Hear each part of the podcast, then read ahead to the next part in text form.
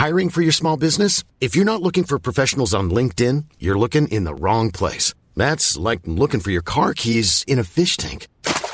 LinkedIn helps you hire professionals you can't find anywhere else, even those who aren't actively searching for a new job but might be open to the perfect role. In a given month, over 70% of LinkedIn users don't even visit other leading job sites. So start looking in the right place. With LinkedIn, you can hire professionals like a professional. Post your free job on linkedin.com slash people today.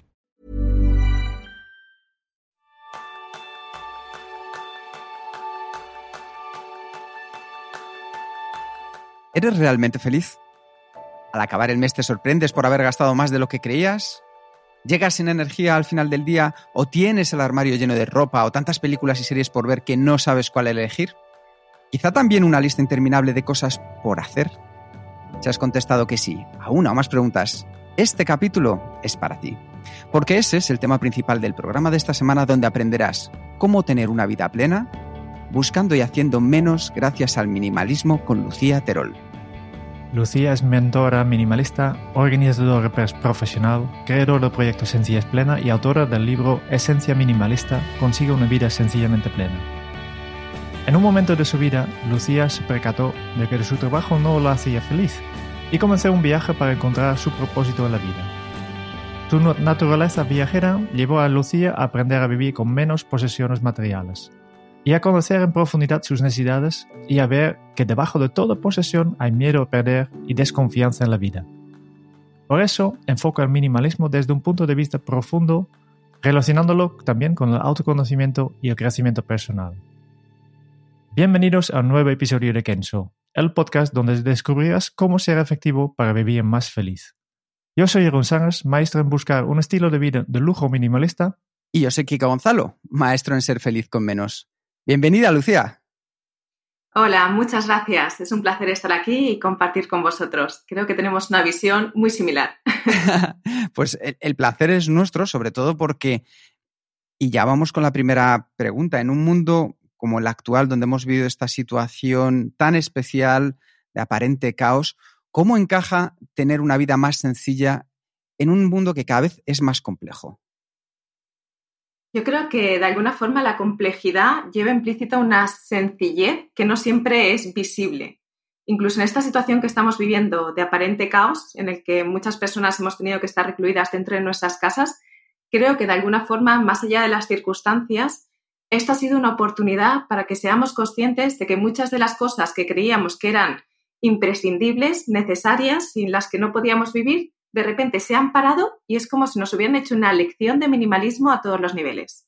Muchos de los aspectos que parecían que sí o sí tenía que ir a comer los domingos a casa de mis padres, sí o sí tenía que hacer este tipo de cosas, sí o sí tenía que ir a trabajar fuera de casa, de repente es como que todo el lienzo ha cambiado y somos conscientes de aquellos trazos que parecían que no se podían borrar, de repente han desaparecido y tenemos un lienzo nuevo en el que poder empezar a pintar de forma diferente aquello que sentimos que tiene más sentido. Y esto de alguna forma es la esencia minimalista. Siento que estamos en un momento histórico que es una oportunidad para repintar o resentir nuestro lienzo y desde aquí decidir dónde poner nuestra energía y replantearnos aquellas cosas que parecían inamovibles. Y ya por curiosidad plena, ¿qué has cambiado tú en tu ámbito minimalista durante todos estos meses? Pues por curiosidad, lo que más he cambiado es, y quizás es muy tangible, un huerto. Tenemos un pequeño huerto, sí, con una, familia que son amigos nuestros, tenemos un huerto en nuestro pueblo y es algo que llevamos mucho tiempo, pues que es algo que nos interesaba y de repente como todo se paró, eh, contactamos con el ayuntamiento, había un par de huertos libres y llevamos pues dos meses cultivando cositas. lo más interesante. Pues eh, yo creo que, hay algo interesantísimo en tu historia que contaba un poco Jerún, ese punto de inflexión en tu vida donde descubres tu propósito. En tu caso, Lucía, ¿qué importancia tuvo descubrir tu propósito vital? Pues tuvo una importancia relativa, en el sentido de que en mi inicio del caminar yo no descubrí el propósito, simplemente descubrí que lo que estaba haciendo no tenía sentido para mí. Esto fue como el gran descubrimiento, el eso que como que te das cuenta que, no pintas nada aquí, como si todo, ¿sabes la película de Show de Truman? Que de repente Truman es consciente de que todo es una, una farsa, pues hubo un momento en el que de repente fui consciente como si fuera eh, todo, todo, el resto de actores estaba haciendo su papel perfectamente y de repente yo soy consciente de no, no, pero es que yo no pinto nada aquí. Pero si yo no estaba siendo consciente de que estaba haciendo un papel y de que este papel no tiene que ver con aquello que necesito. Y de repente emprende ese viaje Truman, ¿no? Que le lleva por el mar atravesando sus miedos y sale al, a lo que es el plató. De alguna forma siento que a mí me ocurrió algo similar, pero de una forma pues no tan cinematográfica fui consciente de que mi vida no era aquello que sentía, había alcanzado el trabajo de mis sueños, había conseguido también unos tiempos que teóricamente no eran los ideales, un trabajo en el ámbito del social que era el que yo quería porque estaba en el momento adecuado, en el momento justo, y de repente estoy ahí eh, sintiendo que he alcanzado todo lo que se supone que había soñado durante todos mis años de, de estudios y ser consciente de que, de que no era mi lugar, y de que ahí no pintaba nada y el resto de personas pues las veía completamente en coherencia con su espacio y yo no. Ahí es cuando emprendo mi viaje. Empiezo a viajar y empiezo a viajar pues buscando ese propósito. Lo que descubro, y al principio esto me genera mucha frustración, es que no encuentro ese propósito. Yo creía que mi propósito iba a ser que alguien, no sé, empieza a viajar y de repente iba a tener una iluminación que me iba a decir, te vas a dedicar a esto. No sé, Dios hablando ahí con voz grave o algo así. Pero esto no me ocurrió. Y empecé a viajar, me paso un año viajando con el único objetivo de encontrar mi propósito y lo que descubro es que no tengo un propósito concreto o algo aterrizado o algo que pueda nombrar o incluso explicar en un elevator pitch. Lo que tengo es la certeza de que siempre voy a saber cuál es el próximo paso. Ese fue mi gran cambio. Quizás no necesito tener todo el dibujo. ¿Sabes estos dibujos que vas uniendo puntos? yo en un principio, pues quizás estás pintando un elefante, pero tú vas uniendo puntos y al principio no ves el elefante. Mi inicio de caminar fue así. Yo estaba uniendo puntos y mi única certeza fue saber que siempre en el momento actual iba a saber cuál iba a ser el punto siguiente y que quizá llegaría un momento en el que podía identificar cuál era la imagen que se estaba formando con mi vida. Pero en ese instante inicial yo no sabía cuál era. Ahora creo que ya tengo una vaga idea. Me encanta la metáfora de dibujar con puntos, eh, que, creo que, que tenemos que incorporarlo a nuestro curso de, propósito.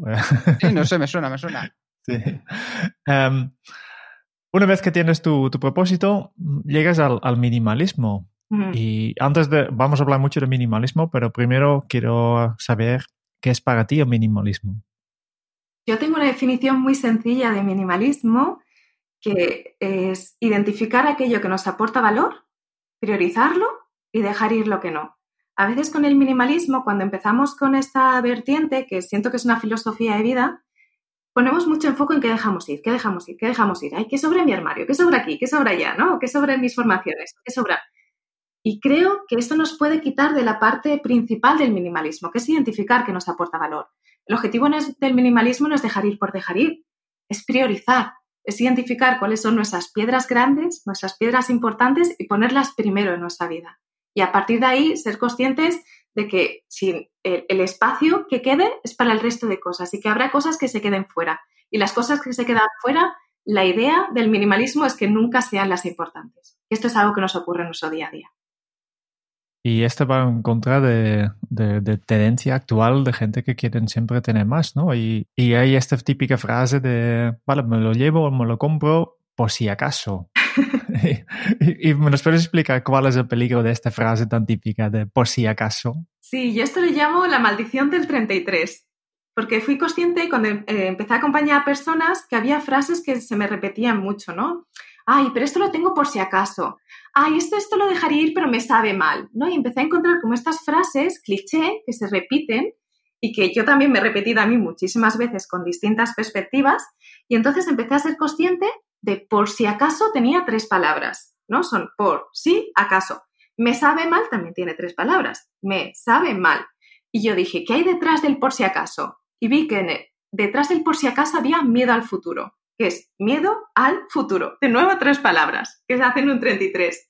Y en el me sabe mal, detrás del me sabe mal, hay apego al pasado. De nuevo, tres palabras. Y fui consciente de que muchas veces llenamos nuestras casas o nuestras vidas de objetos y que la base es el miedo, ya sea un miedo al futuro o ya sea un miedo al pasado en la forma de apego. Y detrás de estos por si acaso, lo que se esconde siempre es un miedo al futuro que de alguna forma lo que nos está diciendo es que tenemos una desconfianza en la vida. Yo no creo que la vida, llegado ese momento, me vaya a ofrecer los recursos, las herramientas que necesitaré para afrontar aquello que me encuentre. Algo que yo descubrí cuando empezaba a viajar, yo viajé, uno de mis primeros viajes en el año 2008 fue por, Sudamérica. Eh, hice un viaje porque estaba estudiando en, en Brasil con una beca durante seis meses y aproveché el resto de seis meses para viajar por distintos países. Cuando viajas por Sudamérica a veces tenemos como un imaginario de un clima estándar, pero lo cierto es que el clima varía desde eh, tiempos de, calor tropical a frío, frío de ir con gorrito, ¿sabes? Como que en unos, en unos kilómetros puedes variar de, de calor abrasador a frío polar. Y yo que llevaba pues una mochila con pocas cosas, ¿qué descubrí a la hora de viajar? Pues que conforme yo viajaba en una dirección, encontraba personas que viajaban en la otra y que yo no necesitaba llevar ropa para todos los climas dentro de mi mochila, porque muchas veces en los propios lugares donde me hospedaba encontraba personas con las que hacer intercambio de ropa. Ah, es que vas para allá, que hace calor, toma camisetas. Yo necesito un poncho, vale. Y hacíamos ese intercambio de cosas que a mí no me sirven y a otra persona le están sirviendo o incluso cuando esto no ocurría, siempre en el lugar, pues si hacía frío, encontrabas a alguien que te vendía este poncho de alpaca que te cubría completamente y era lo mejor que podías tener para ese clima. Entonces, yo creo que esta es un poco la idea, ¿no? Cuando almacenamos por si acaso, aparte que de esto, desde una perspectiva ecológica, es nefasto en el tener, desde una perspectiva de orden en nuestro espacio o orden incluso en nuestra agenda, es también nefasto porque nos impide tener algo que creo que es fundamental en la vida de las personas, que es el orden y la armonía. Cuando nosotros tenemos orden y armonía fuera, de alguna forma, eh, tenemos orden y armonía dentro, porque fuera y dentro cada vez lo tengo más claro que están íntimamente relacionados. Me reconozco mucho en, lo que estabas explicando sobre el, viaje de, con pocas cosas. Yo, yo, también intento siempre llevar lo mínimo posible, Em, y me recuerdo que una vez que, que estaba viajando con, con, una persona de, de los de, de, por si acaso. Sí. y, y, tenía dos problemas. Primero, que como yo le llevaba pocas cosas, al final tenía que llevar la mitad de lo suyo. ¿no? Porque mira, te sobra espacio en tu mochila, pues sí, llévame esto, ¿no? y después, eh, en, en, en, muchos momentos, eh, como habéis, como habéis tenido este, esta conversación de, vale, pues el, por si acaso yo llevo pocas cosas y, y la otra persona llevaba muchas cosas, siempre cuando necesitaba una cosa tenía que enseñar, ¿ves cómo le necesitaba esto? ¿Ves cómo le necesitaba esto? ¿No? Este. Y yo creo que simplemente por la manera de, de, entender la vida, esta persona, el minimalismo tal vez no, no era lo suyo, ¿no? Y esto me lleva a la pregunta de, que quería hacerlo, ¿no? Eh, ¿Quién puede ser minimalista? ¿Es para todos? Yo creo que desde una visión amplia del minimalismo, que es la que yo comparto, el minimalismo es para cualquier persona, en cualquier edad en cualquier momento vital y en cualquier circunstancia y en cualquier ámbito de su vida. Eh, cada vez, mira, yo tengo una formación, que es el curso, una de mis formaciones, que es un curso de Ordena tu casa para ordenar tu vida. Y a veces, ¿sabes estas cosas que se dicen a nivel de marketing de encuentra tu público objetivo y dedícate a, a, ese público, ¿no? Es tu avatar o a la persona a la que estás hablando. Pues por esta formación pasan personas tan dispares que para mí es una muestra viviente de que el minimalismo es para cualquier persona en cualquier momento, porque pasan desde personas ya jubiladas y quieren hacer un repaso de sus pertenencias porque son conscientes de que han acumulado durante toda su vida, pasan desde personas que han tenido pérdidas importantes, gente que ha perdido hijos y que quiere hacer una revisión del espacio también como un proceso de, de llevar el duelo, hasta personas jóvenes que están empezando en su etapa profesional hasta mamás y papás que realmente se están cuestionando todas las cosas que se supone que van vinculadas al tener hijos. Y esto simplemente sería desde el tener. A veces creo que lo que rechaza el minimalismo, lo que puede generar una cierta barrera, es creer, y esto es algo que me confieso culpable porque yo he estado ahí, es esa visión del minimalismo de menos es más, pero de versión radical, de tengo que vivir con menos cosas, a ver cuánto más puedo quitar, a ver si solo tengo había unos posts hace tiempo, que ahora ya no, no, salen tanto, pero cuando yo empecé con esto, había gente que vivía con 100 cosas y tenía el post con la foto de sus 100 cosas, ¿no? Y era como el ideal de minimalismo, vive solo con 100 cosas. Yo creo que esta perspectiva no es la que yo comparto. Entonces, desde aquí, El minimalismo es para cualquier persona y el volumen de cosas no está tan vinculado con ser más o menos minimalista, sino que el volumen de cosas va vinculado con tu estilo de vida. Pero una persona que tiene una vida sedentaria, que tiene hijos, que vive en una casa, que pues tendrá un volumen de cosa mayor que hay una persona que es nómada, que va viajando de país en país y que lleva todas sus cosas y pertenencias en una mochila.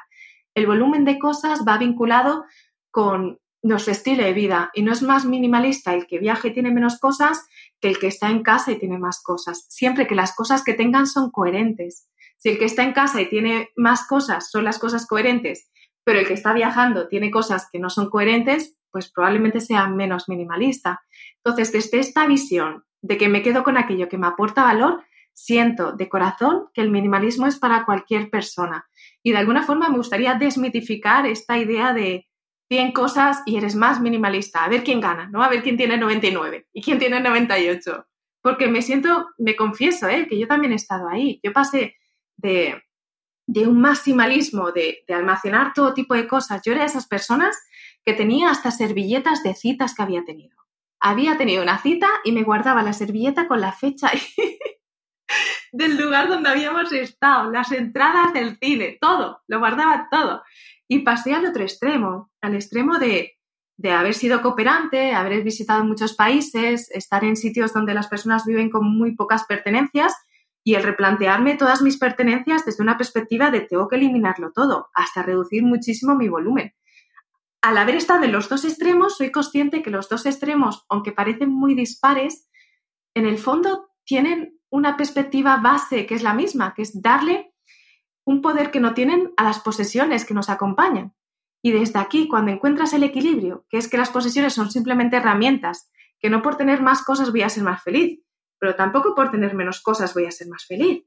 Cuando puedo encontrar que las posesiones o las actividades en las que me involucro son simplemente herramientas, encontraré ese equilibrio, ese centro en el péndulo que es coherente. Y ese centro en el péndulo yo creo que es algo a la que cualquier persona puede llegar si nos alejamos de los extremos, que es lo que a veces se entiende como maximalismo o minimalismo extremo, ese centro es apto para cualquier persona en cualquier ámbito de su vida, ya sea la casa, como su agenda, que es un tema que vosotros trabajáis mucho, como la perspectiva incluso de los contactos. Una de las cosas que me ha gustado mucho lo que estás diciendo ahora que sabemos que cualquiera de los oyentes puede dar pasos hacia el minimalismo, Lucía, es lo que estabas diciendo acerca del orden y la armonía fuera y dentro de las personas, porque normalmente siempre buscamos los beneficios que nos puede dar el minimalismo en la parte exterior, el tener menos cosas, que es lo que decías tú. Y antes de entrar en profundidad en esos tres verbos de los que tú nos hablas muy bien en, tu libro, me gustaría hacerte una pregunta. ¿Cuáles son aquellos beneficios que por tu experiencia te has encontrado con las personas más a menudo a nivel interno y a nivel externo? Eh, yo creo que uno de los principales beneficios, y esto quizás combina externo e interno, es la gestión del tiempo.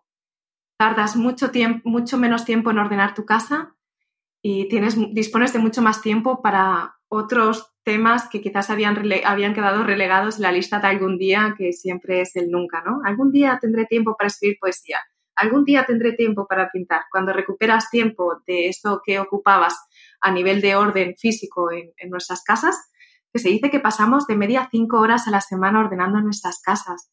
Esto me parece fascinante. Cuando recuperas porque reduces el volumen a un volumen que es coherente de objetos y recuperas esas horas, ¿tú sabes lo que supone dos horas más a la semana? Esto pues te abre posibilidades que hasta ahora estaban limitadas. Yo creo que este es uno de los principales beneficios que muchas veces es el atractivo al que nos hace o nos vincula con el minimalismo, ¿no? Es el atractivo que muchas veces nos sirve como puerta de entrada para la mayoría de las personas. Pero lo que es cierto que muchas veces eh, los beneficios que después quedan o esos pozos son muchas veces esos más interiores o más intangibles. Son esos beneficios de de repente, pues, no sé, descubres cosas sobre ti que no te habías planteado encuentras claridad en cuanto a muchísimos eh, aspectos de tu vida. Cosas que te habías planteado durante muchísimo tiempo que tenías dudas, pues de repente ves la claridad y tomas decisiones. Es muy común que mi formación de la casa, al acabar, ocurren, hay casos en los que sí, casos en los que no, pero es como muy común que ocurran cosas. Gente que cambia de país cuando hace un proceso de revisión profunda de su casa, porque es algo que estaba ahí pero que no se había planteado. eh, gente que cambia de trabajo, gente que emprende, personas que dejan relaciones, personas que emprenden relaciones o que encuentran pareja, eh, situaciones quizás como muy, muy también muy, muy del día a día. Recuerdo una mujer, ¿no? Que, que tenía dos hijos y que cuando había nacido, tenía un hijo recién nacido, que era, que era un bebé, y su hija mayor, cuando había nacido el bebé, había empezado, había tenido como una especie de retroceso, ¿no? Ya dormía en su habitación, pero cuando nació el bebé empezó a dormir con ellos. Cuando hizo el proceso de orden en casa y revisaron conjuntamente la habitación de su hija, ella, la hija, sin ningún tipo de imposición o ni siquiera de mandato por parte de la madre, de forma voluntaria decidió volver a dormir en su habitación. Es como que la armonía en el espacio físico trajo armonía también en, relación al, sistema familiar, a la forma de organizarse a nivel familiar. Y esto para cada familia o para cada persona se traduce de forma diferente. Lo que suele ocurrir es que de repente hay como mucha más claridad dentro hay mucha más claridad fuera en relación al, a sabes dónde va cada cosa, el orden se mantiene, el orden es duradero, hay, eh, sí que puede haber desorden, pero, pero después se, eh, se vuelve al orden de forma muy fácil, encuentras tu propio estilo al revisar, por ejemplo, la ropa, de repente es como que tu estilo siempre ha estado ahí escondido entre millones de prendas y cuando haces esa revisión de forma natural, sin que contrates a un coach de estilo que te dice que te quedan bien estas cosas, es como que de forma natural encuentras tu estilo.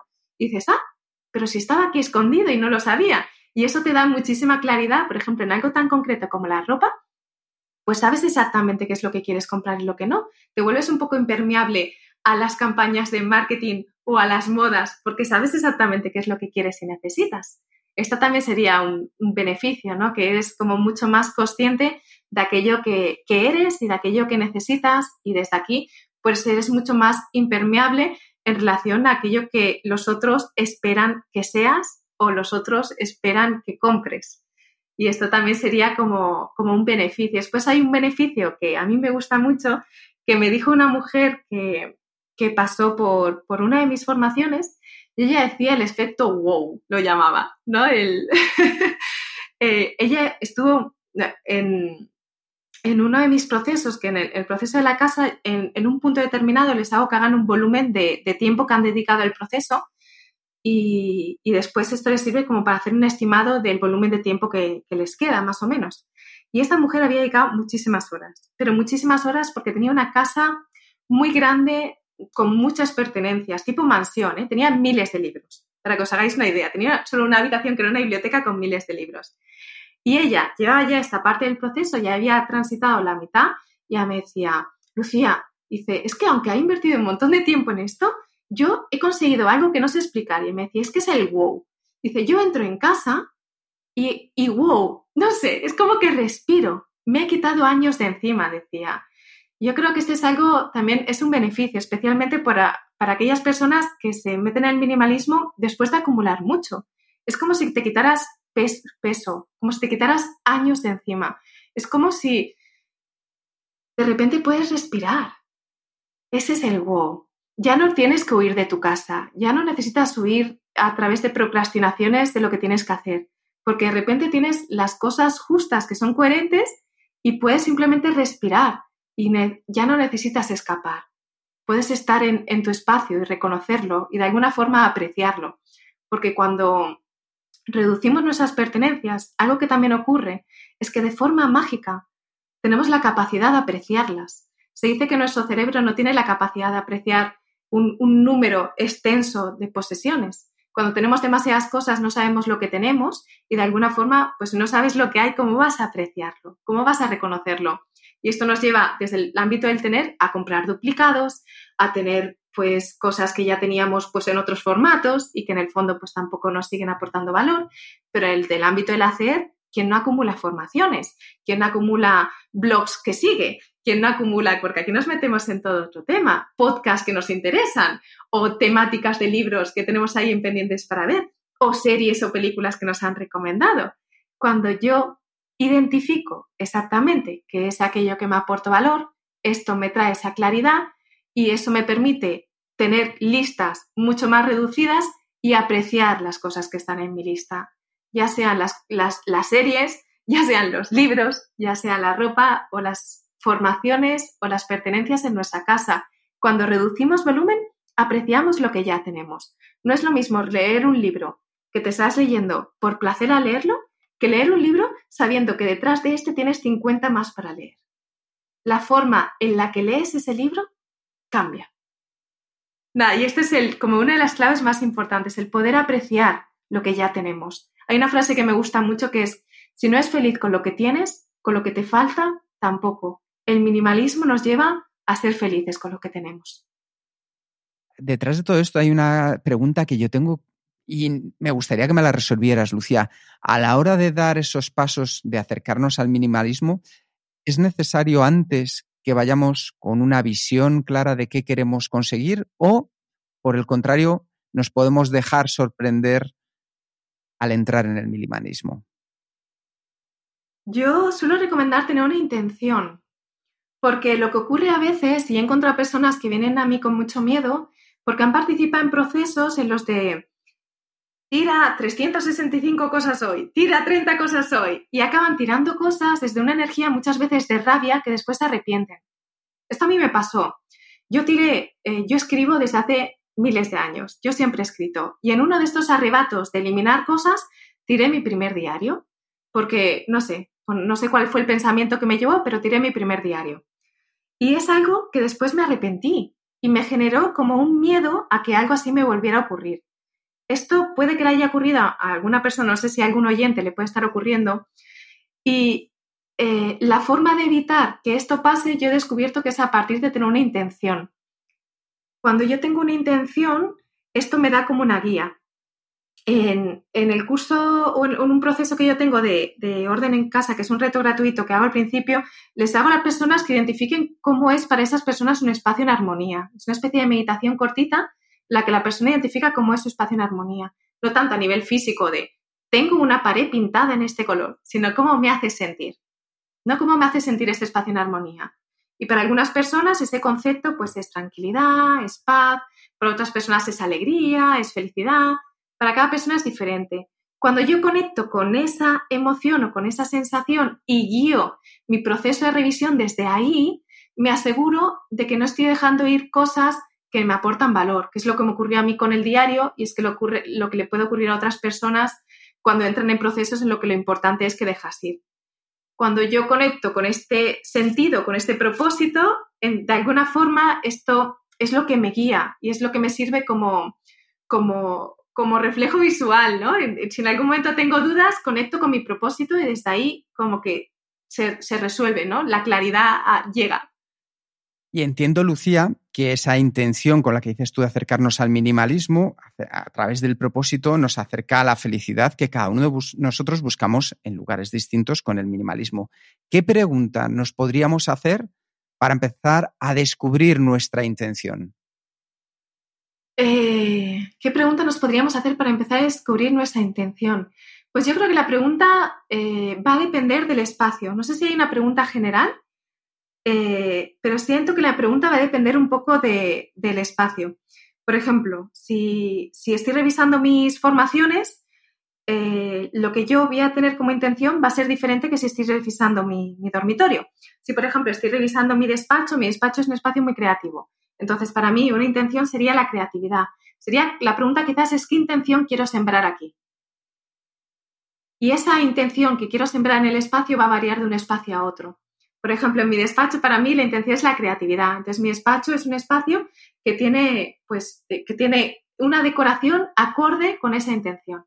En cambio, en mi dormitorio la intención es la calma, es dormir, es el relax. Entonces, en mi, en mi, en mi dormitorio, esa decoración y ese, esos objetos que me acompañan están ordenados según esa perspectiva. Esa intención creo que es algo maleable y que puede variar. Por ejemplo, las redes sociales podrían también tener una intención. Mi intención con las redes sociales es la conexión.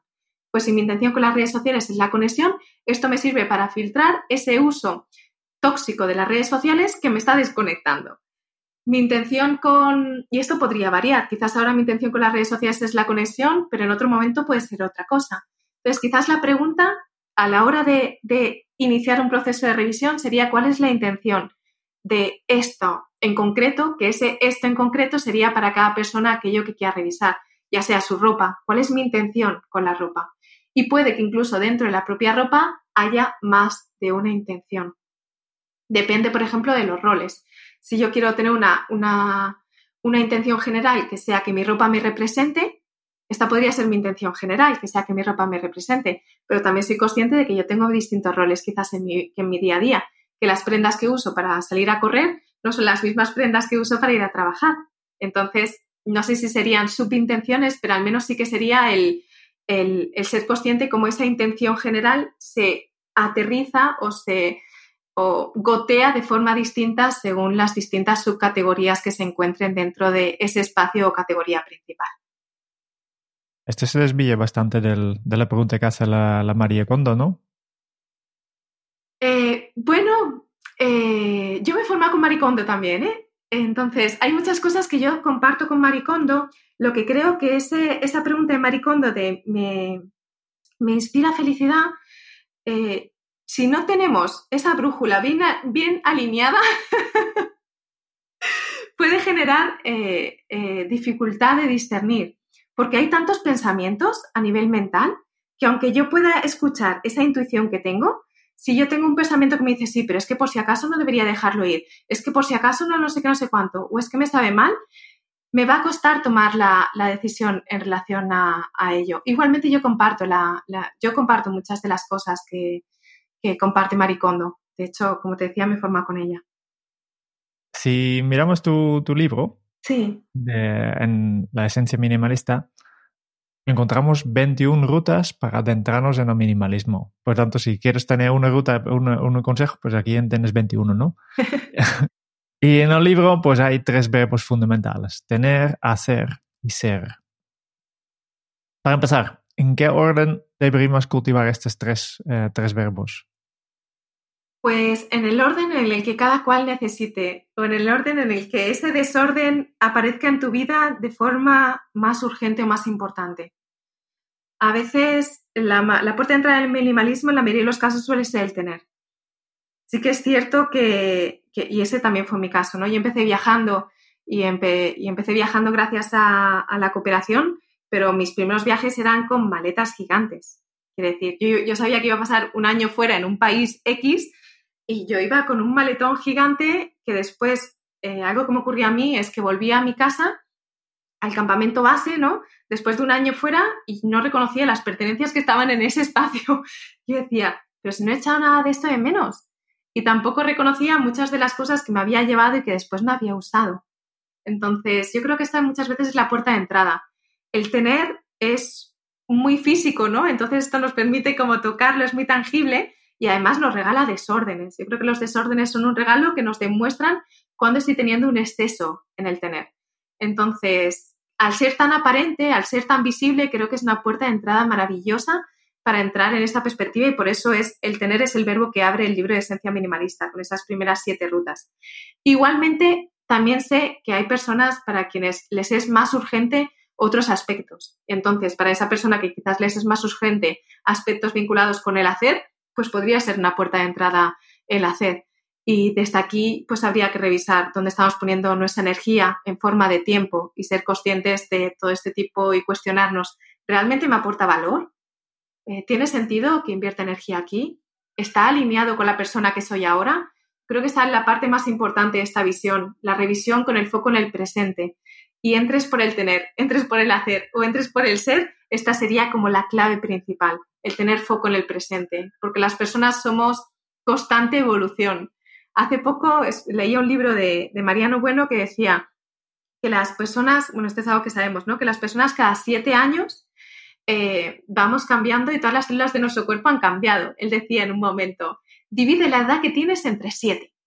Y hacía, vale, divide la edad que tengo entre siete. Vale, y decía, pues ese número que te ha salido, cuatro, cinco, seis, siete, sea el número que sea, es el número de cuerpos que has tenido. Porque si todas tus células han cambiado, quiere decir que todo tu cuerpo de alguna forma ha evolucionado ese número de veces al menos. Y esto yo creo que a nivel de minimalismo nos podría inspirar, porque si he cambiado cinco veces de cuerpo, todo yo he cambiado cinco veces y mi personalidad también ha ido cambiando y evolucionando, ¿cómo puede ser que mis posesiones lleven 14 años conmigo o 20 años conmigo? pues habrá algunas que se queden, igual que las amistades, hay algunas que son para toda la vida, hay algunas que llegan y después se van, y hay algunas pues que están en un periodo muy breve de nuestro tiempo o que quizás no deberían de haber llegado nunca, pero descubrimos que han llegado y entonces las, las dejamos ir. Es simplemente el cuestionarnos y entres por donde entres, por eso creo que este libro está escrito de una forma como de rutas independientes para permitir que la persona que lo coja entre sus manos elija aquella ruta con la que siente que necesita empezar. Y esto nos lo va a decir nuestro desorden, ya sea un desorden tangible en un espacio concreto, en una categoría concreta en tu casa, un desorden a nivel de finanzas, un desorden en tu uso de las redes sociales o un desorden a nivel interior, a nivel de pensamientos o de insatisfacción personal. When you're ready to pop the question, the last thing you want to do is second guess the ring. At BlueNile.com, you can design a one-of-a-kind ring with the ease and convenience of shopping online. Choose your diamond and setting. When you find the one, you'll get it delivered right to your door. Go to BlueNile.com and use promo code LISTEN to get $50 off your purchase of $500 or more. That's code LISTEN at Bluenile.com for $50 off your purchase. Bluenile.com code LISTEN. Millions of people have lost weight with personalized plans from Noom, like Evan, who can't stand salads and still lost 50 pounds. Salads, generally, for most people, are the easy button, right? For me, that wasn't an option. I never really was a salad guy. That's just not who I am. But Noom worked for me. Get your personalized plan today at Noom.com. Real Noom user compensated to provide their story. In four weeks, the typical Noom user can expect to lose one to two pounds per week. Individual results may vary. Pues nosotros vamos a empezar en este viaje por tener. y te quería preguntar, ¿qué importancia tiene el minimalismo, la, el verbo tener este? ¿Y qué primer paso podemos dar con él? Pues el verbo tener es, pues como os decía, la, para mí ha sido la puerta de entrada y yo creo que es la puerta de entrada para muchas personas, porque también es donde se empiezan a notar los beneficios enseguida. Yo siempre le digo a la, gente, digo, tú no te creas nada lo que digo, tú pasa la acción y verás si te funciona o no, porque soy consciente de que muchas veces eh, necesitamos vivirlo. Y yo creo que todas las personas hemos vivido en algún momento ese momento en el que tienes que hacer un trabajo, especialmente ahora que muchas personas están teletrabajando, ¿no? O, incluso cuando se estudiaba en la universidad, que tienes que prepararte para un examen y estás en un entorno o en un escritorio que está hecho un desastre y es como que no te puedes concentrar, pero pasas cinco minutos ordenando el alrededor que tienes, las cosas que tienes alrededor y es como que eso te ordena por dentro y te da claridad. Siento que lo importante es pasar a la acción. Entonces, este sería como el primer paso, identificar por dónde pasa a la acción. Y en el tener, yo lo que recomiendo es pasar a la acción por un espacio o categoría que no sea candente. ¿Qué significa un espacio o categoría que no sea candente? Pues aquel que, que tiene un vínculo muy fuerte con, con, con la parte más emocional. Por ejemplo, si yo tenía una pérdida en casa, voy a poner un ejemplo más extremo y después voy a poner un ejemplo como más tangible. Si yo tenía una pérdida en casa, si por ejemplo eh, un familiar ha fallecido y tengo sus pertenencias, ese sería un espacio candente. Y yo no recomendaría empezar por ahí. Porque hay mucho vínculo emocional. Hay, hay un proceso en el que los objetos no son simplemente los objetos, sino que representan a otra persona. Y ese vínculo tan fuerte eh, puede generar mucha frustración en el proceso si se empieza por él. ¿Qué otro ejemplo podría ser? Pues, por ejemplo, eh, si tengo los papeles de miles de años de mi empresa que no he revisado, pues este también podría ser un punto candente. Entonces, yo no recomendaría empezar por ahí. ¿Por qué? Porque representan toda la vida de mi empresa. Y eso tiene un vínculo que no son simplemente papeles, sino que aquello que representa tiene un vínculo muy fuerte a nivel emocional conmigo. ¿Por dónde recomiendo empezar? Pues por espacios que son físicamente que no hay tanto vínculo. Suelen ser espacios así, por ejemplo, el baño, que suele ser un espacio muy neutro, con objetos que son fácilmente reemplazables, por lo que ese miedo no está, ¿no? Y si me paso, ¿no? Te puedes permitir tomar decisiones coherentes con esa visión del presente y, esa intención que hablábamos. Pues también otro espacio por el que empezar la ropa, o si no toda la ropa, quizás al menos por la ropa de temporada, aprovechar un cambio de temporada para revisar la ropa de la temporada que se va, la ropa que has estado usando. Eh, puede ser un espacio para entrar, pues eh, un espacio incluso concreto de, la casa como pueda ser la cocina. Si eres tú la persona que lidera ese espacio, eres tú la persona que, cocina. no recomendaría la cocina si, si realmente quizás vives en una unidad familiar, quien cocina es tu pareja y tú quieres revisar la cocina. Esto no lo recomendaría porque esto, esto puede augurar conflictos familiares, que esto también está vinculado con la armonía. La armonía no es simplemente en cuanto al número de pertenencias o en cuanto a rituales de limpieza. La armonía también es en cuanto a la comunicación dentro de la, de la casa. Por eso, un espacio que dependa de ti, un espacio que no sea un espacio candente y un espacio en el que los objetos que haya no tengan un gran vínculo emocional y que sea acotado. Si necesitas la ropa y tienes miles de prendas y solo dispones de dos horas, no empieces por las miles de prendas, empieza por una subcategoría de esa categoría. Hay tantas cosas que podemos hacer con el verbo tener tengo varias preguntas y creo que lo voy a combinándolos para que tú puedas contestarlos todos de, todos de golpe. Vale. Primero, tenemos demasiadas cosas. Relacionado con esto, ¿por qué nos gusta tanto tener muchas cosas? Y llevándolo al, al extremo, ¿qué hay detrás del síndrome de Diógenes? Tenemos una tendencia a acumular y creo que esta tendencia es humana y todavía no he conocido a alguien que no la tenga.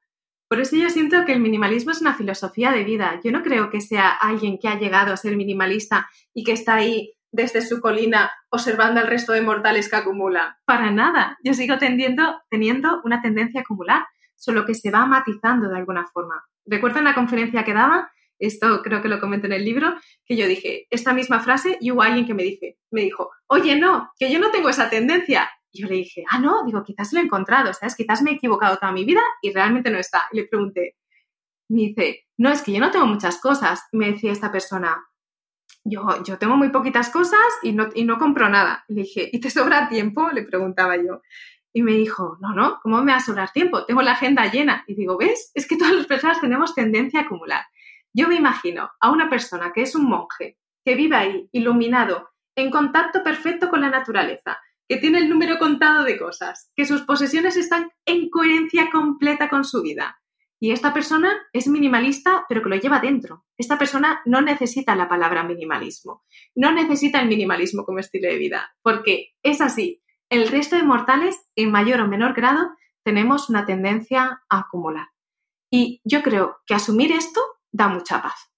Porque desde aquí eh, no vives esa tendencia como algo que que, sirve para, alimentar la voz autocrítica que tenemos dentro, sino que sirve como espacio de curiosidad para ver por dónde se va a manifestar esta tendencia.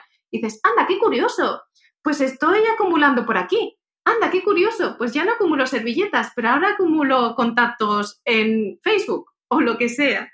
Entonces, yo creo que esta tendencia es algo que todas las personas tendemos, solo que sí que es cierto que hay casos concretos, como puede ser el síndrome de Diógenes, que realmente es un caso eh, que genera un trastorno psicológico que requieren, eh, además de quizás una filosofía de vida, requieren de ayuda terapéutica de una persona que sea un profesional. Eso sería cuando lleva un extremo en el que de alguna forma dificulta tu día a día de forma radical y sobre todo tu, interrelación con el mundo. Ese sería un caso extremo ya.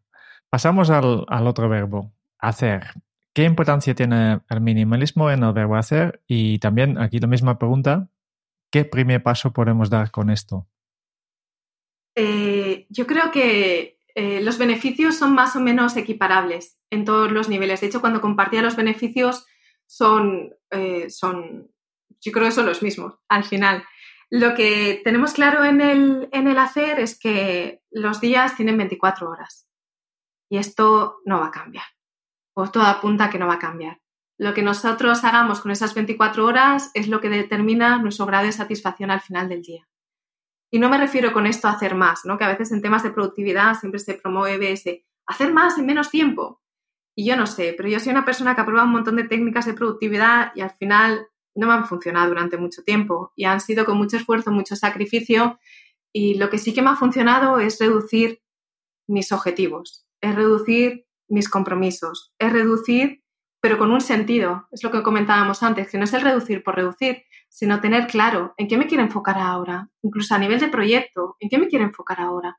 Y eso, de alguna forma, es como que guía mi camino.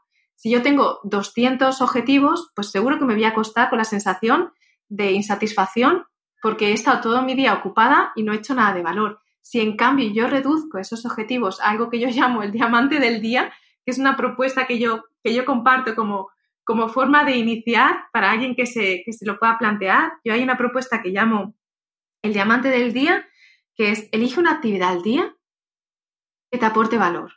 Y no siempre tiene que ser algo productivo. Si, por ejemplo, estoy en un día, si estoy en una época en la que tengo mucha carga laboral, mi diamante del día puede ser leer un libro y tomarme un té. Pero si estoy en un momento en el que quiero desarrollar un proyecto nuevo, mi diamante del día es dedicarme media hora a escribir ese primer borrador de ese libro que me gustaría hacer o, pintar ese primer, eh, esos primeros trazos de ese lienzo. Cuando yo reduzco eh, mis objetivos a algo con sentido, independientemente, porque no es lo único que voy a hacer en mi día a día, eh, independientemente de que después haya otra serie de cosas, al haber puesto esa piedra grande primero, ese diamante que es importante para mí primero, me aseguro de que me voy a dormir con la sensación de que he hecho algo de valor, de que no se me escapan los días entre los dedos, que es algo que yo sentía mucho. Para mí el minimalismo, cuando me ha servido más es desde el hacer, porque yo he sido una de esas personas multipassionate, ¿no? Que se llama, con muchos intereses. Yo tengo en mi haber cursos desde, soy monitora de aeróbic, soy, sé hacer globoflexia y, bueno, miles de cosas que no tienen nada que ver unas con otras y miles de intereses que muchas veces se solapan y solo el enfocarme en menos con más sentido, menos con más sentido, es lo único que realmente me ha aportado productividad. Es que estaba viviendo, bebiendo de muchos focos y de ninguno. Estaba acabando muchísimos pozos y nunca llegaba al agua. Cuando yo me he enfocado, cuando he aplicado el minimalismo en el hacer, no solamente he tenido el beneficio a nivel interior de que el estrés se reduce de forma drástica, es que desaparece. Es que de repente ya no voy corriendo a todos lados. Es que no me leo los libros ahí saltando páginas para ver si las acabo. Es que disfruto de lo que estoy haciendo. Y además, es que soy mucho más productiva. Es que puedo sacar eh, ese libro que siempre había estado ahí queriendo ser escrito a través de mí y para el que no había dejado espacio. Es que dejo espacio incluso para cosas que ni me había planteado y que de repente afloran y como tengo hueco en mi agenda puedo decirles que sí. Yo creo que en el hacer es quizás donde hablo con más pasión porque es donde yo he notado los mayores beneficios, sobre todo a nivel interior.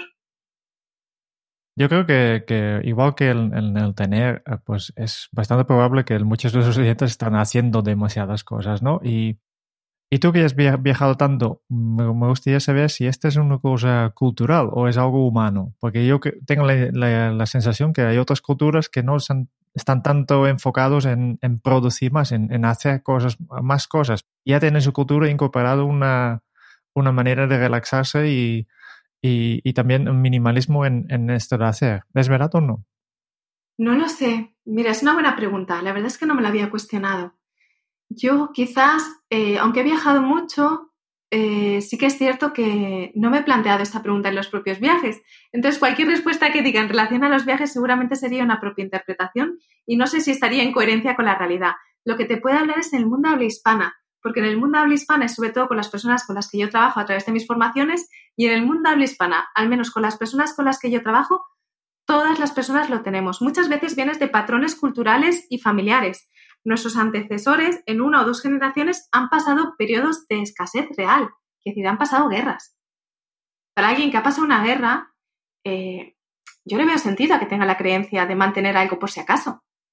Lo que ocurre es que nosotros hemos heredado estas creencias o estos patrones de pensamiento cuando nuestra realidad que nos, que nos circunda, que nos, que nos rodea, eh, no es tan dramática. Entonces hemos heredado patrones que no son beneficiosos para relacionarnos con, nuestro mundo actual.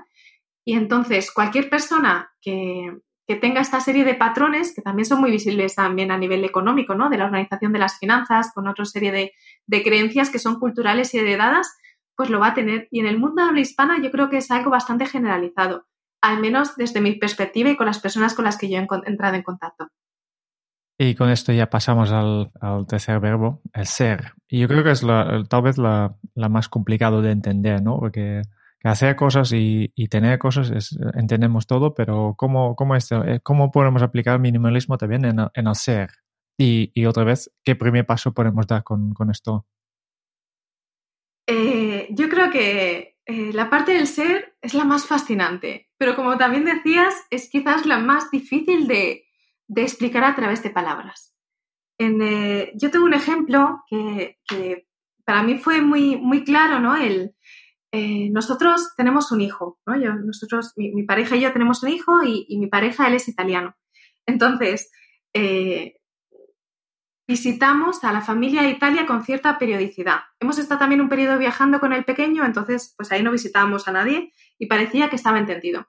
Pero cuando volvimos a nuestro campamento base, que en nuestro caso es un pueblecito al norte de Valencia, en España, eh, como que había como ciertos reclamos de, de, miembros de la familia, especialmente por la familia por la parte paterna, ¿no? Que para que fuéramos más a menudo como que siempre parecía que no era suficiente las veces que íbamos, nosotros vamos unas dos o tres veces al año.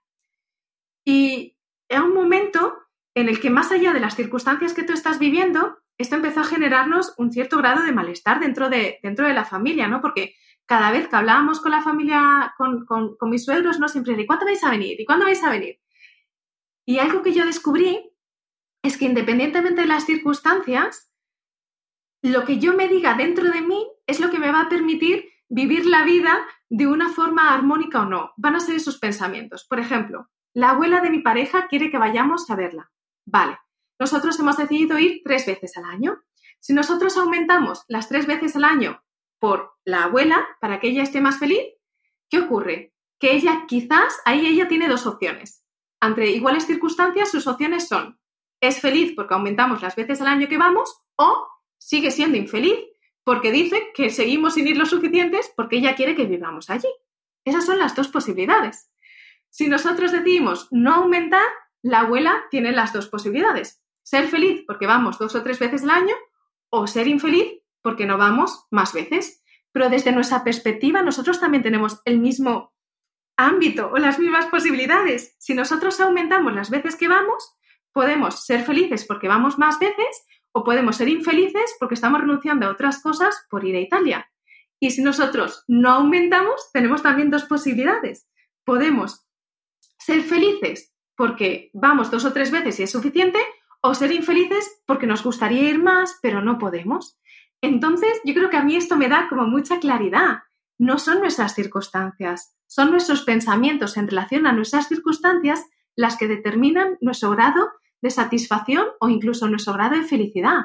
Y esto me parece fascinante. Y esta yo creo que es la perspectiva maravillosa del minimalismo en el ser. Es el poder cuestionarnos nuestros propios pensamientos. Y es el poder cuestionarnos desde dónde decidimos. ¿Qué pensamiento es el que está motivando mi toma de decisiones? Y el ser consciente de que no podemos hacer felices a las personas de nuestro alrededor y que tampoco de alguna forma, y esto quizás habría que explicarlo más, no sé si sería como para todo otro podcast, no nos pueden hacer felices las personas a nuestro alrededor. Al igual que tampoco nos pueden hacer felices las posesiones que tenemos o las formaciones que hacemos. Yo siento que la felicidad no es algo que viene desde fuera hacia adentro, sino que es algo que aflora desde dentro. Y desde aquí, claro que sí que nuestras circunstancias, no soy, no soy una ameba, mis circunstancias tienen efectos. Lo que yo propongo es el cuestionar esos pensamientos, para ser consciente de que independientemente de lo que hago, yo tengo siempre una posibilidad de ser feliz independientemente de las circunstancias. En esta sección de, de ser, una cosa que me ha llamado la atención eh, en los últimos capítulos de tu libro es un concepto que, que, a mí me fascina, el minimalismo mental. ¿Nos puedes hablar un poco sobre ello? El minimalismo mental es el cuestionarnos. Es el. Es el... Hay un, un libro que leí hace tiempo que, se llama Los Cuatro Acuerdos de Don Miguel Ruiz y había uno de los acuerdos que es no hagas suposiciones. Y a mí este acuerdo me pareció, no sé, es un libro súper básico, ¿no? Con cuatro cosas. Y a mí este acuerdo me pareció tan simple que la primera vez que leí este libro dije, me lo había recomendado un montón de gente. Y yo cuando leí dije, ¿me una chorrada? cuando después empieza a hacer autoobservación y empieza a ser consciente de cuánto tiempo pierdo haciendo suposiciones que después no son reales, estas son las llamadas también preocupaciones, ¿no? no me acuerdo qué autor decía que, decía, si todo por lo que me he preocupado hubiera ocurrido, hubiera, eh, estaría muerto. Es que realmente eh, nuestras preocupaciones, de alguna forma, todo ese ruido mental que tenemos, nos aleja del presente y en la mayoría de los casos nos vaticina un futuro eh, nefasto. Y esto es, esto es algo que todas las personas llevamos incorporadas, que es algo de, supervivencia, que es el, sesgo negativo. Ante igual número de cosas positivas que de cosas negativas, nos quedamos con las cosas negativas. Si tú te pones una camisa nueva y vas a una fiesta y hay 10 personas que te dicen que esa camisa te sienta bien, pero hay una que te dice que ese color no te pega, la próxima vez que tú cojas esa camisa, ¿qué vas a pensar? Probablemente recuerdes exactamente, probablemente dirás, ¿este color me pega? Pero has tenido 10 que te han dicho que sí. Esto también pasa cuando, no sé si tenéis el podcast, ¿no? Los comentarios, 10 comentarios buenos y de repente un comentario negativo. Y es, te quedas con eso ahí atrapado. Este es el sesgo negativo. Lo llevamos todas las personas de serie y esto nos sirve también para, en un entorno cambiante o hostil, para identificar los futuros peligros. En nuestro día a día puede ser un limitante. El minimalismo mental es ser consciente de estas tendencias a nivel mental de nuestros pensamientos y entrenarnos para volver a presente. Entrenarnos para cuando mi mente se va a hacer suposiciones nefastas sobre lo que sea, sobre si estoy hablando bien, sobre si se me está entendiendo, sobre si no sé qué, no sé cuánto, yo vuelva a presente. Vuelva a estar aquí con vosotros, hablando. Porque solo desde aquí puedo abrirme a disfrutar y es revisar mi pensamiento con visión en el presente, igual que reviso mis cosas en el tener con visión en el presente o igual que reviso mis formaciones en el hacer con visión en el presente. Este es el minimalismo mental. Y vamos llegando ya a la parte final, Lucía, y algo que es esencial dentro del minimalismo es la despedida. ¿Qué importancia tiene la despedida dentro del minimalismo y cómo podemos aprender a despedirnos? La despedida. Mm. La despedida es, es, es inherente a cualquier vida, ¿no? Yo creo que la única cosa que es inherente a la vida es, es la muerte y de alguna forma la despedida, a todos los niveles. Eh, creo que la despedida es, es parte del proceso. No habría, no es la, que haya una despedida implica que ha habido una vida. Que hay una despedida de un objeto implica que lo has, lo has tenido. Que hay una despedida de un ser querido implica que ha estado. Que hay una despedida de, de un cierre de un podcast implica que ha estado el podcast. Podemos vivir la despedida como una renuncia o podemos vivir la despedida como un apreciar lo que ha sido. Creo que, que esta es como quizás la parte más importante, el, el, entrenarnos a reconocer y a apreciar. Y esto, de hecho, es algo que Maricondo hace muy bien, porque cada objeto que deja ir agradece. Y es algo que yo también integro, porque me parece una despedida muy armónica que aprecia lo que ha sido. ¿no? Aprecio que este objeto me acompaña este tiempo y lo dejo ir desde el agradecimiento. Aprecio que esta persona me ha acompañado y lo dejo ir desde el agradecimiento. Hace dos semanas hemos entrevistado al José Carlos Palencia, o Bowie, en el episodio 102. Y Bowie nos ha dejado dos preguntas para ti que no tienen nada que ver con el minimalismo, esto te, ya te aviso, pero sí que son interesantes para, para conocerlos. Vale. Primera pregunta es, ¿en qué eres la mejor del mundo? Y la segunda es, ¿entras a la ducha de espaldas o de cara? Voy a empezar por la segunda. Entro a la ducha de lado. ¿De lado? Entro a la ducha de lado porque mi ducha es una bañera. Entonces, esta sería la, segunda y la primera, ¿en qué es la mejor del mundo? No sé si soy la mejor del mundo en algo. Lo que tengo claro es que se me da muy bien observarme. Se me da muy bien observarme por dentro. Creo que esto es uno de, mis dones o de mis, de mis cualidades. Tengo la capacidad de escucharme dentro. Y esto es algo que, valoro mucho y que últimamente estoy aprendiendo a apreciar. Casi estamos terminando. Antes de pasar al cuestionario, quería simplemente saber, si tienes alguna pregunta final, siguiente paso, sugerencia o mensaje para los oyentes de este podcast.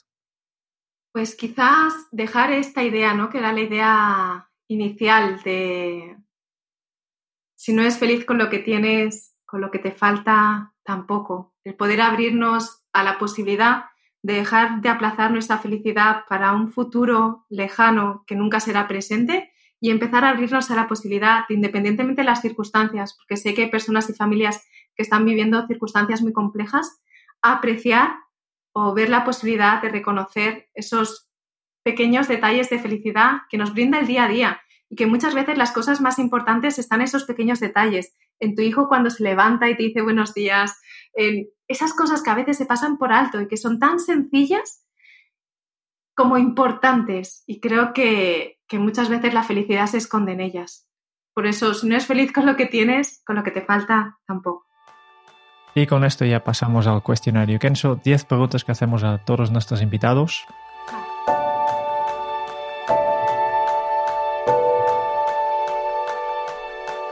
¿Cuál es tu lema? Eh, mi lema es sencillez plena, que es mi web. Eh, eh, si podemos, tenemos una tendencia a complicar, yo siempre busco la sencillez plena. Este es mi lema. ¿Cómo se titularía tu biografía? Dejando espacio para la magia. ¿Cuál es el libro que más has regalado? Y obviamente aquí descatamos tu, tu propio libro. Pues el libro que más he regalado es un libro que, de Julia Cameron que se llama El Camino del Artista. No lo conozco todavía. Otra más para la lista. ¿A quién te gustaría o te hubiera gustado conocer? Eh, me hubiera encantado conocer a Gandhi y sentarme con él, no el lunes, que creo que era su día de silencio, pero me hubiera encantado conocer a Gandhi y, y escucharlo. Yo creo que ni siquiera hablarle, escucharle. ¿Qué canción pones a todo volumen para subir el ánimo? Hay una canción, solo, no sé cómo se llama, que le gusta mucho a mi hijo. Green, algo green. Ay, no me lo sé. No lo sé. es una canción que le gusta mucho a mi hijo que canta una cantante y es Green Light o Green, algo así. Vale, ya, ya, me los pasarás y. Os lo pasaré. Y lo, y lo ponemos en las notas del programa. Vale. ¿Cuál ha sido la pregunta más interesante que te han hecho? La pregunta más interesante que me han hecho y yo creo que sigue siendo la pregunta más fascinante es el ¿cómo estás? es básica y fascinante al mismo tiempo, porque tiene tantas respuestas según quien te haga la pregunta, entonces me parece muy interesante. ¿Qué se te viene a la cabeza cuando piensas en la felicidad? Sencillez. ¿Qué película volverías a ver cada año? Eso es difícil. No sé si tengo una película que volvería a ver cada año. Una película que me impactó mucho en mi adolescencia fue El Club de los Poetas Muertos. Quizás esa sí que la volvería a ver. No sé si cada año, pero al menos otra vez sí. Y si tuvieras que dejar un mensaje en una cápsula para tu yo del futuro, ¿qué le dirías? Lucía, respira, todo está bien. Y la última pregunta que tengo para ti es, ¿qué le preguntarías al próximo invitado? Le preguntaría si quiere compartir un logro de su último año que compartir un logro el último año y le preguntaría qué le está aportando valor en su vida ahora mismo. Muchas gracias. Ya sabes eh, que nos quedas eh, ahora mismo en el podcast, el, resumen de, todo lo que hemos aprendido de ti, pero antes de esto quiero comentaros que, Lucía ofrece a los lectores de este podcast su kit de recursos minimalista, con todo el material necesario para iniciar tu propio camino hacia el minimalismo y una vida, una vida sencillamente plena. Y para recibir este kit simplemente regístrate a través de la página kencho.es barra Lucía. Y con esto ya vamos al, al resumen. Lucía es la mejor observadora de lo que le ha pasado por dentro en su vida. Llegó al minimalismo al descubrir que aquello que estaba haciendo no tenía un sentido para ella, al ser consciente que no pintaba nada en una situación aparentemente idílica. Desde ese punto de inflexión, tuvo la certeza de cuál sería su próximo paso, y el siguiente, y el siguiente. Y así fue uniendo puntos, y uno tras otro formó la imagen de su propósito. Lucía nos ha abierto la puerta al minimalismo, a esa filosofía de vida para identificar aquello que nos aporta valor, priorizarlo y dejar ir lo que no. Orden y armonía fuera y dentro para dar coherencia a tu vida. El minimalismo te aporta una perspectiva personal para todas las personas y en cualquier momento de su vida. Nos ayuda a quitarle un poder que no tienen a las posesiones y eso nos lleva a encontrar el equilibrio que llevamos dentro de nosotros. Tiene tantos beneficios como la gestión del tiempo, el encontrar la claridad para tomar decisiones, nuevos cambios en el día a día, disfrutar del efecto wow y apreciar aquellas cosas que ya tenemos. Y para adentrarnos en ello, el primer paso es tener una intención. Para ello, haz una revisión con el foco en el presente y pregúntate, ¿qué intención quiero sembrar en mi espacio con el minimalismo? Ahora que ya tienes tu intención, elige la ruta con la que quieras comenzar. Para ello, identifica por dónde pasar a la acción en un espacio que no sea candente, que no represente un vínculo muy fuerte con tu parte emocional. Lucía nos ha recomendado que pueden ser espacios neutros que tú lideres, como pueda ser la ropa, el baño o la cocina. Y tres verbos son tu puerta de entrada al minimalismo. Tener, hacer y ser. Tener, porque tenemos esa tendencia humana a acumular. Enfócate en aquellas pertenencias esenciales que son coherentes contigo. Hacer, reducir con sentido objetivos y centrarte en el diamante del día, esa actividad que hoy te aporta valor. Y por último, el ser. Es el más fascinante y, como nos ha dicho Lucía, el más difícil de explicar. Pero donde, y donde tú te digas cosas dentro de ti, donde esos pensamientos que te permiten vivir la vida como quieres vivirla están, es ahí donde debes de practicar el minimalismo mental. Cuestiónate, pero no hagas suposiciones que al final no son reales. Cuando lleguen esos pensamientos negativos, devuélvete a tu visión real de la vida. Lucía también nos ha contado la maldición del 33, esas tres palabras por si acaso que esconden otras tres, miedo al futuro. Y lo mismo sucede con me sabe mal y detrás hay apego al pasado. Lucía nos ha mostrado que la complejidad lleva implícita una sencillez que no siempre es visible, una oportunidad de ser conscientes de cómo nuestro lienzo ha borrado trazos que parecían imprescindibles. Ahora tienes la oportunidad de repintar tu lienzo para replantearte tu vida. Pasa la acción y vívelo. Y como todo, al final llegamos a un final, a una despedida inherente a la vida o a cualquier acción, porque es parte del proceso e implica que hemos estado. Podemos vivirla con renuncia o con agradecimiento por lo que ha sido. Así que nosotros, dejando espacio para la magia, te damos las gracias, Lucía, por haber compartido con nosotros todo este conocimiento. Muchísimas gracias, Lucía. Muchísimas gracias. Sois de verdad una inspiración de buen hacer. Muchas gracias por escuchar el podcast de Kenso. Si te ha gustado, te agradeceríamos que te suscribas al podcast, lo compartas en tus redes sociales o dejes tu reseña de 5 estrellas para ayudarnos a llegar a más oyentes. Y si quieres conocer más sobre Genso y cómo podemos acompañarte a ti, a tu equipo o a tu organización en el camino hacia la efectividad personal, puedes visitar nuestra web kenso.es. Te esperamos la semana que viene en el próximo episodio del podcast de Kenso, donde Kike y Jerún buscarán más pistas sobre cómo ser efectivo para vivir más feliz. Y hasta entonces, Ahora es un buen momento para poner en práctica un nuevo hábito Kenso. Si no eres feliz con lo que tienes, con lo que te falta, tampoco. Hasta dentro de muy pronto. Chao.